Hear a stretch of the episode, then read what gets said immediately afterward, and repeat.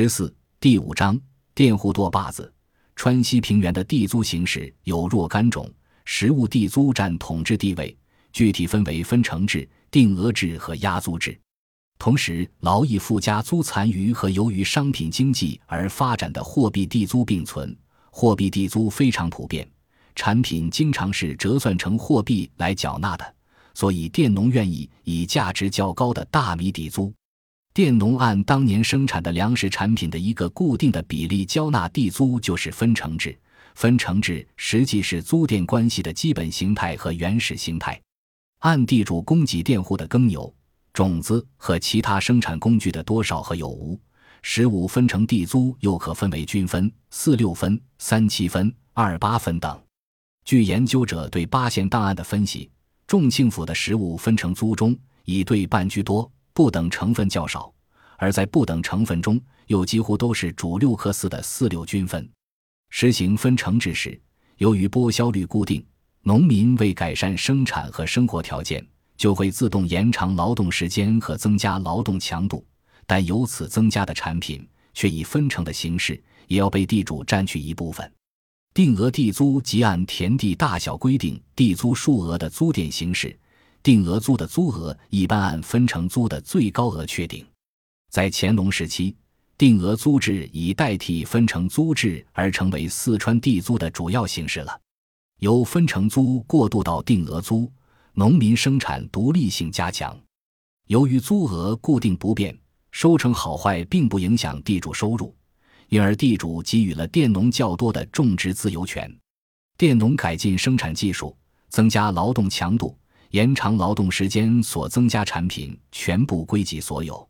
这种租佃形式刺激了佃农的生产积极性。另外，定额也并非是一成不变的，在因灾害造成欠收时。有时定额地租也可改为主佃均分。由于佃农对地主依附关系削弱，地主企图以经济手段来保证自己的利益，于是押租制就应运而生。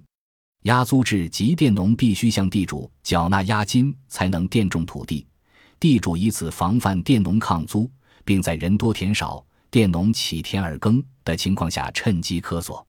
四川可以说是押租最发达的地区。押租钱一般为地租的一点五倍，与押租并存的还有另外一种类似形式——预租。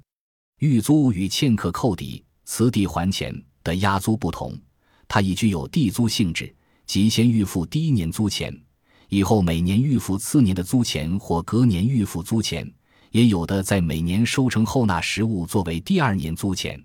清代由于商品货币经济有了较大发展。在实物定额租居主导地位的情况下，出现了地租支付方式的变化，即由实物地租向货币地租发展。据对重庆府租佃关系的研究，清中期实物地租与货币地租并行。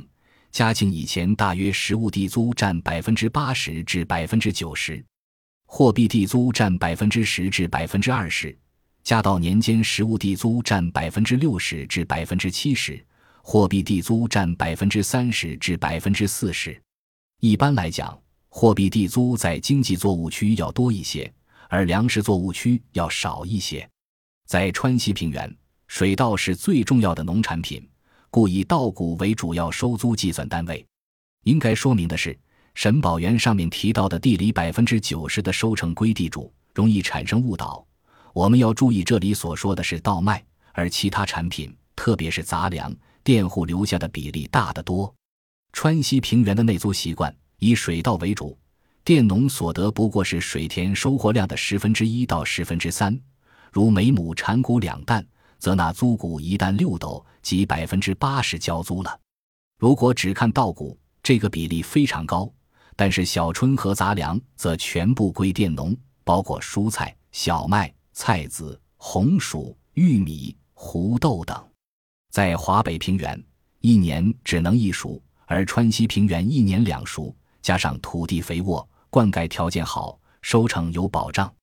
所以，尽管田租收取了稻谷的百分之八十以上，但是佃农仍可以靠小春作物、杂粮和经营副业为生。因此，如果把小春、杂粮等计算在内，佃农一般交给地主的地租为百分之五十左右。五口之家的雷明远佃田四十亩，在当时可以衣食不愁，但也远谈不上富裕。佃农一般租地多少可以为生呢？这往往是经营能力而定，即取决于缴纳地租之后是否还有足够剩余产品维持再生产和最低生活水平。超过最高限量，则无力经营。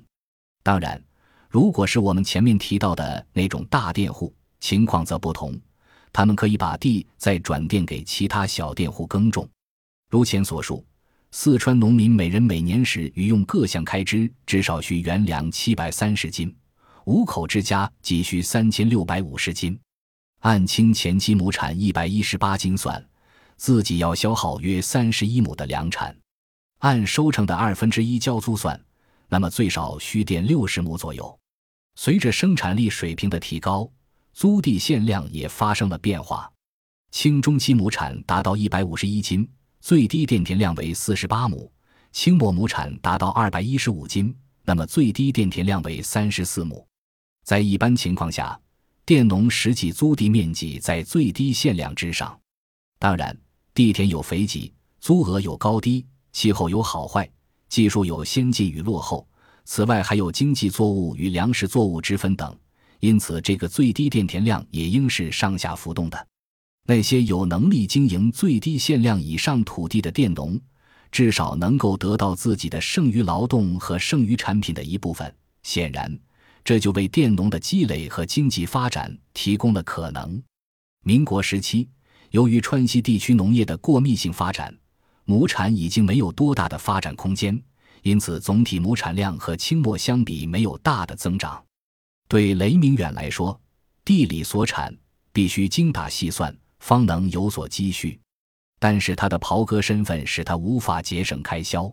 后面我们将看到他所面临的深刻危机。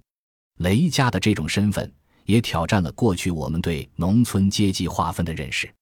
土改时期，共产党对农村的阶级划分包括地主、富农、中农、贫农、自由雇工。一般佃农都是划归贫农，但是雷家应该算什么身份呢？农村阶级划分前三项都是指土地占有者，这显然不适合于雷明远。他也不属于后两项，虽然他没有田产，但是却雇有长工和短工。俨然和地主富农一个档次，其实他更像一个小农场经营者，他的收益是靠经营，而不是靠田产。如果他经营得当，则收益足够养家，甚至还可以资助一帮袍哥小兄弟；反之，则可能面临破产。后面我们将看到，雷明远最后也是由于经营不善而面临破产的命运。本集播放完毕。感谢您的收听，喜欢请订阅加关注，主页有更多精彩内容。